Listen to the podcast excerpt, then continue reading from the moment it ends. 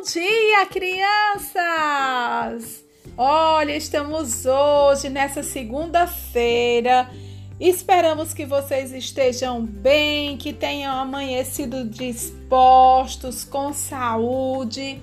Uma semana maravilhosa, com muita vontade para estudar, com muita vontade de realizar as tarefas. E hoje nós iremos aprender uma parlenda. O que é uma parlenda, professora? A parlenda, elas são rimas, são rimas infantis que divertem as crianças e ao mesmo tempo que a parlenda está divertindo as crianças, elas também estão trabalhando na mente de vocês como que vocês devem memorizar. O que é memorizar? É guardar na memória de vocês, fixar alguns conceitos, ou seja, algumas coisas que vocês podem aprender.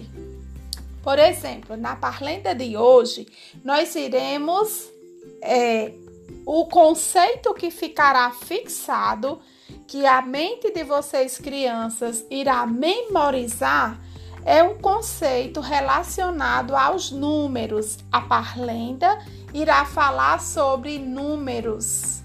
Então a tia vai iniciar a parlenda. Um, dois, feijão com arroz. Um, dois, feijão com arroz.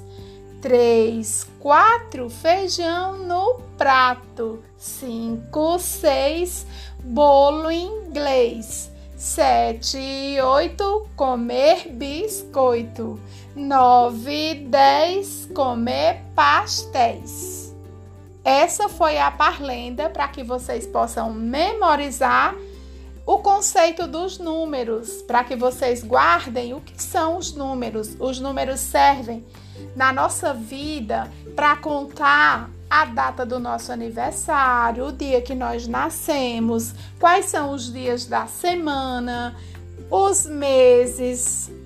É, serve também os números também estão representados nos números quando eu escrevo celular, o número do celular, quando eu o número que está na frente da minha casa, a página, por exemplo, a página que nós vamos ter essa parlenda que a tia hoje leu para você é na página 45, 45, tá lá no livro de matemática na página 45. Então, esse foi o nosso recado de hoje para vocês, crianças, para que vocês aprendessem o que é uma parlenda e a parlenda de hoje ajudou vocês a compreender o que são os números. E a parlenda tem essa função divertida. É, as crianças, ao memorizar a parlenda, estão também se divertindo. Um bo uma boa semana para todo mundo, um dia excelente e que vocês possam realizar a tarefa com muita alegria.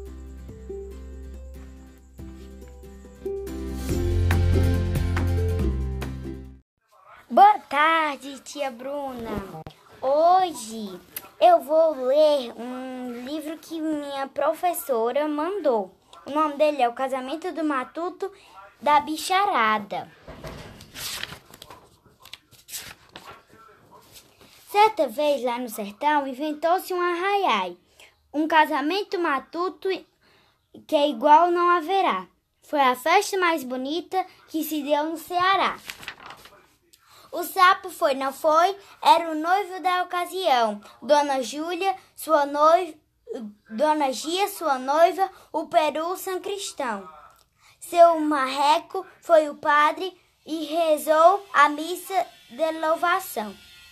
O tio testemunhou o casório, o cassório. Naquele dia, o delegado Tatu garantiu a, a alegria o camponês foi o soldado e o calango foi o vigia. Para tocar na festa desse grande casamento, o sanfoneiro Preá afirmou seu instrumento. Para o pandeiro, grilo, os, para o pandeiro ao grilo e o zambumbá ao jumento. O louva-Deus e a tana, tanajura começaram a dançar. O, o, o vagalume e a borboleta resolveram limitar. A muriçoca, sua rabeca, não paravam de tocar.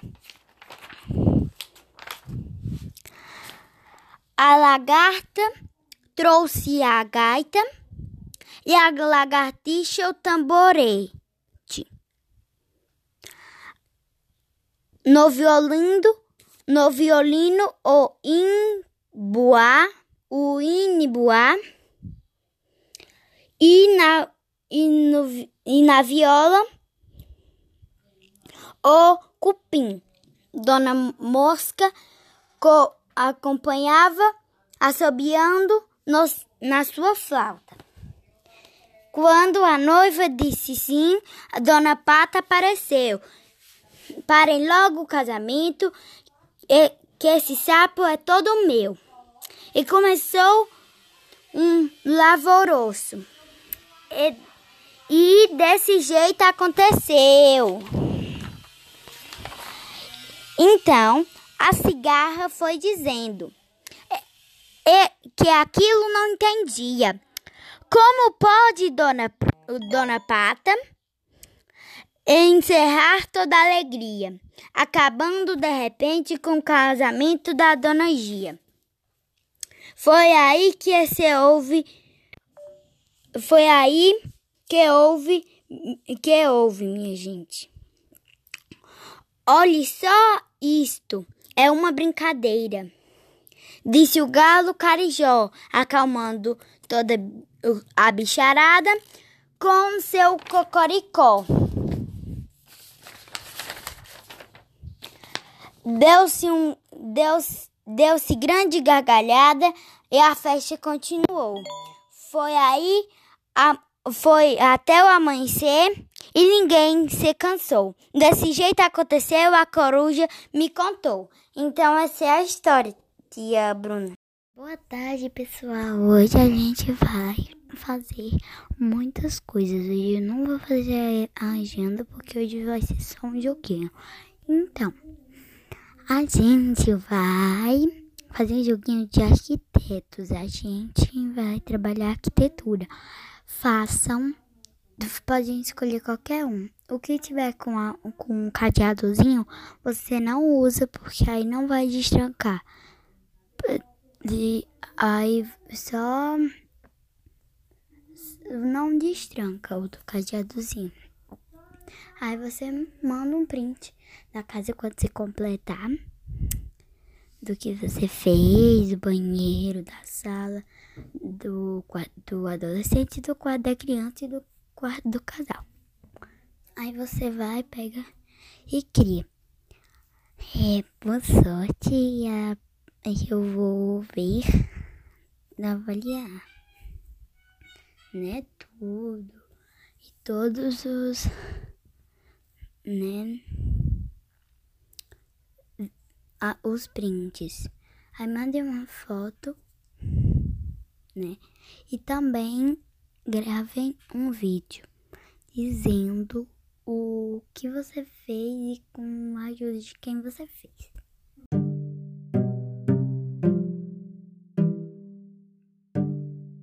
Era uma vez um homem que ia pegar um pé, um cacho de bananas no outro lado de um rio.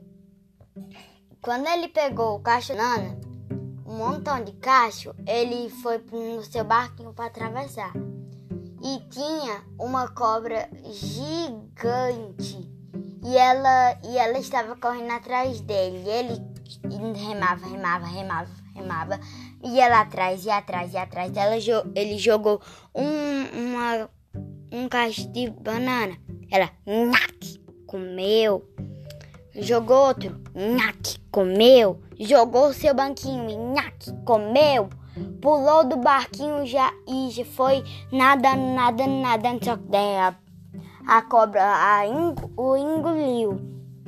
E quando os caçadores é, estavam por ali, eles viram a cobra lá, abriram a barriga da cobra e o homem estava sentado no seu banquinho comendo um cacho de banana que a cobra tinha comido. Essa é a história.